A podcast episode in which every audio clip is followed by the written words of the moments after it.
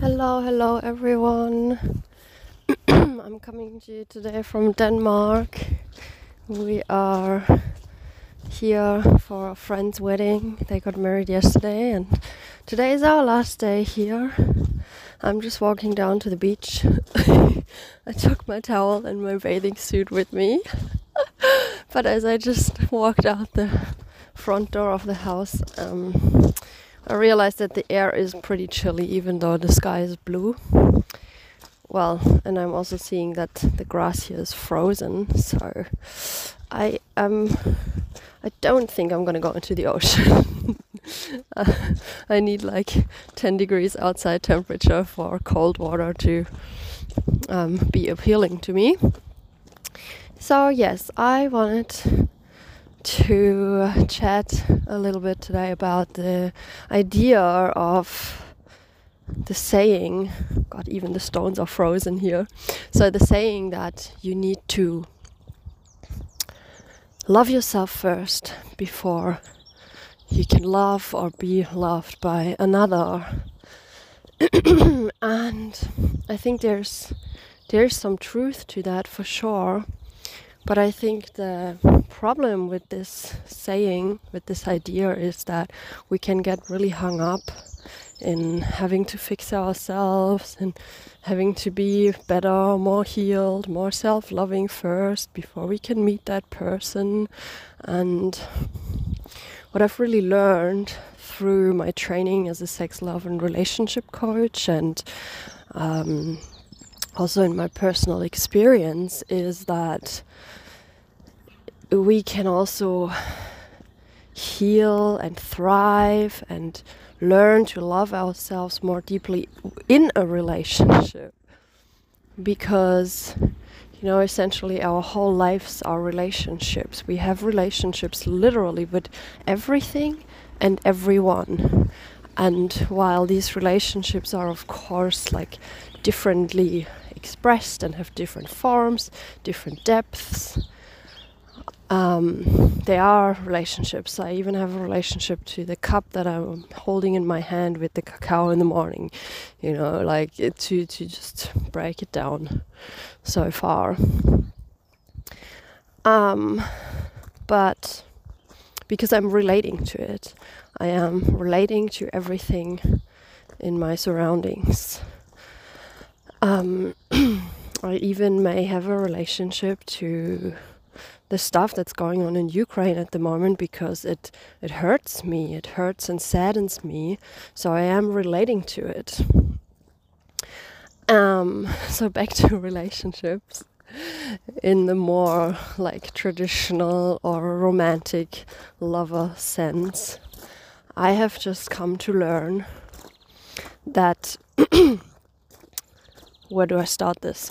So I'll go back a little bit further in time, you know, like the the lack of self-love we have is caused most often in our childhood where we got taught a certain type of love like we learned the human love from our caregivers from our parents from the people that were closest to us when we grew up so whatever they taught us about love we adapted that notion of love. And that is, as we all know, usually very conditional. You have to behave a certain way, you have to do certain things to get the affection.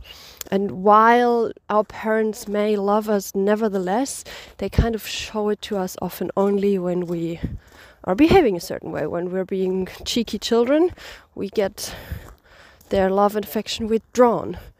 So we learn within this caregiver or parent child relationship that our love that love is only given under certain conditions. And there's also the saying in the yeah, in the trauma healing theory or world that all the pain that we received through relationships can also be healed in relationships. And I find that this makes a lot of sense because we learned a certain way of receiving love. within relationships. And throughout our life, we find that this isn't really the real deal. Like, that this kind of love we learned back then isn't like all inclusive is it? it's it's very limited often and to learn differently it can be really helpful for our system for our unconscious and subconscious mind to be shown within a new relationship that we have in our adulthood that love can be so much more all encompassing more all inclusive um, than what we have been taught. So I hope that this makes sense because I went a bit all over the place, possibly. But yeah, I want to say this again relationships are very healing, can be very healing. And you know, I'm just sitting here by the beach, so I'm having even a relationship. I'm relating to the sun that's shining in my face, and obviously that is can be very healing as well but the very human relationships we've experienced throughout our lives. So I'm going to bring an example of if you had if your first boyfriend cheated on you, you probably have some kind of some kind of trauma stored in your system that it's very hard to trust a man in your life or to trust the, the loving partner in your life. So it's going to be difficult to trust future people or the person that you're in a relationship with now because you've experienced this in the past. Or even if you cheated on the other person, you know what what happens when somebody cheats, so you may struggle to trust the other person. And especially trust is something that that needs to be established that that needs to kind of like prove itself or the other person needs to kind of prove that they're trustworthy. Um, and so we can really heal such a trust thing within a relationship. And of course, not putting all the responsibility of healing our trust issues onto the other person, but also taking obviously responsibility for ourselves and learning to hold ourselves very, very profoundly in a way that no, like, even if the other person is going to cheat on us again, that we might just be able to hold ourselves in more compassion and more care than we may have done previously. So, in the previous relationship, we may have been cheated on and have then closed our heart and deemed the whole world tr- untrustworthy and bad and we never want to be with anybody again. But we can grow in our awareness and if it if it happens a second time we can we can really check in like maybe what was my role in this? Um, didn't i communicate enough? And and I can also, yes, I can go from a more self reflected point to this because this is another thing. The other person is, is always mirroring some deep aspects of us. So the other person is also really showing us where we can love ourselves more deeply. And that's actually in relationships, in a romantic relationship, I think it's it's one of the toughest things because the other person can really show us where we need to take more responsibility for ourselves where we are putting the responsibility on the other person to love us, to care for us. And of course, this is part of being in a relationship, but there is a difference between being codependent and being interdependent. And I think this is something we are all learning collectively to be more interdependent instead of being this clingy codependent or or avoidant codependent. Um, so also what I want to say here is that I find it so important that we're not beating ourselves up. Like when we're noticing, oh, I'm being codependent or I am like um, putting responsibility on my partner for things that I could be more responsible for like also that that is actually the opportunity to be gentle with ourselves. You know we could beat ourselves up for for being codependent or we could say oh okay which part of me is is hurt here? Which part of me is needing some some more attention uh, from me? And then how can i get the needs of this part of myself met that is hurting that is in this codependent pattern. So so once again as i always say approaching these parts of ourselves with curiosity with with openness with yeah with awareness and less judgment if possible. But judging ourselves usually leads to yeah, blaming ourselves, giving ourselves a sense that we're wrong.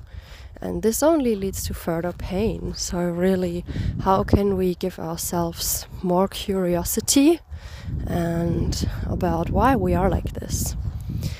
And I think this is why relationships can be beautiful, can be healing if we if we are taking on this attitude of curiosity, of awareness, of growth, and that it can actually be just a beautiful mirror to be with another person and and you know like also not to get super stuck in this idea that we always need healing healing healing but rather taking on the idea that we are complete as we are, and that we are just learning to see our wholeness ever more deeply through another person and also within ourselves. And you know, in the spiritual self help world, there's often the saying like you got it all within you like you are everything that you are looking for. And while this is true i have found that we also do need other people for once because we are humans and we are biologically wired to to need to feel like we belong to a tribe or to a herd or to yeah to some kind of community and secondly, because we are acting as mirrors for each other. So I have come to see this very, very clearly, and this might not always be easy to acknowledge or to come to terms with, but like literally, the outside world is a complete reflection of your inner world or of my inner world. I'm gonna just speak for myself. You can find this out for yourself.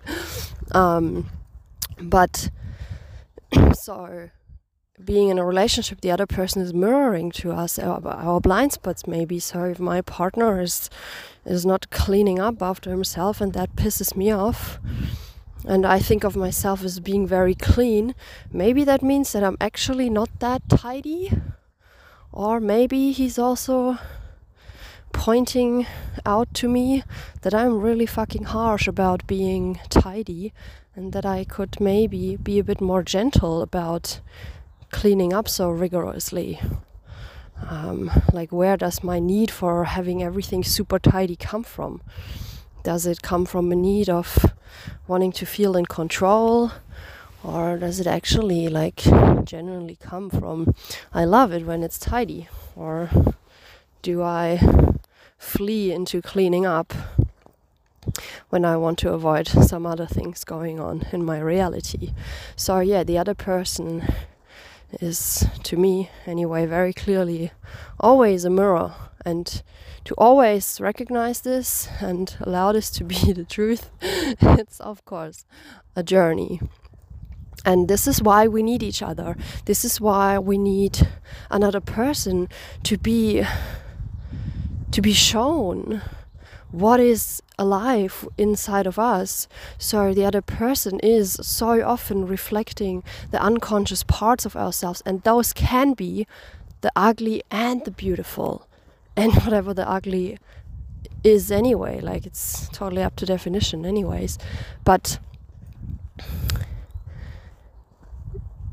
another person can totally show us the beauty that we may not see in ourselves. So if you're looking to somebody and thinking, "Oh my God, they're so beautiful. I wish I was that beautiful," that actually is the universe's way of inviting you to see your own beauty. And if you're being pissed off about somebody, it's the universe's way of showing you, hey, you've got these aspects within you as well. You're just suppressing them. Like look look deeper. Check yourself. Are you really that perfect or that holy? Are you really sure that you're not having these messy aspects in your being as well? So, I hope this all makes sense. This was a bit extended version on relationships and healing and mirroring. But yeah, I wish you a beautiful day and week from this epic beach. Oh my god, the sun is over the ocean. I'm gonna sit here for a bit and marinate in it. And yeah, I'll speak to you next Monday. Bye bye. Welcome to the Sexuality, Love, and Consciousness podcast. I'm Katja, and I'm here to share with you my personal experiences, learnings, insights, downloads uh, on the topics of sexuality, healing, love, consciousness. So, the nature of existence, um, femininity, and empowerment. And there will be probably also a lot of talk about the emotional body. Um, if you know me, you probably get the gist. Um, consciousness entails it pretty well. So, what I really just want to say also quickly is that the things I share here are my experiences and my perspectives and my truth on the current state of consciousness and perspective that I am in when I share it. So I have come to the realization in my journey that it's uh, wise to hold my truth lightly, to hold my perspectives lightly, because they change as I grow and evolve. So I also invite you to do the same and to just take from my sharings what's useful for you and just leave the rest and enjoy. So thank you for being here, and I speak to you on the other side.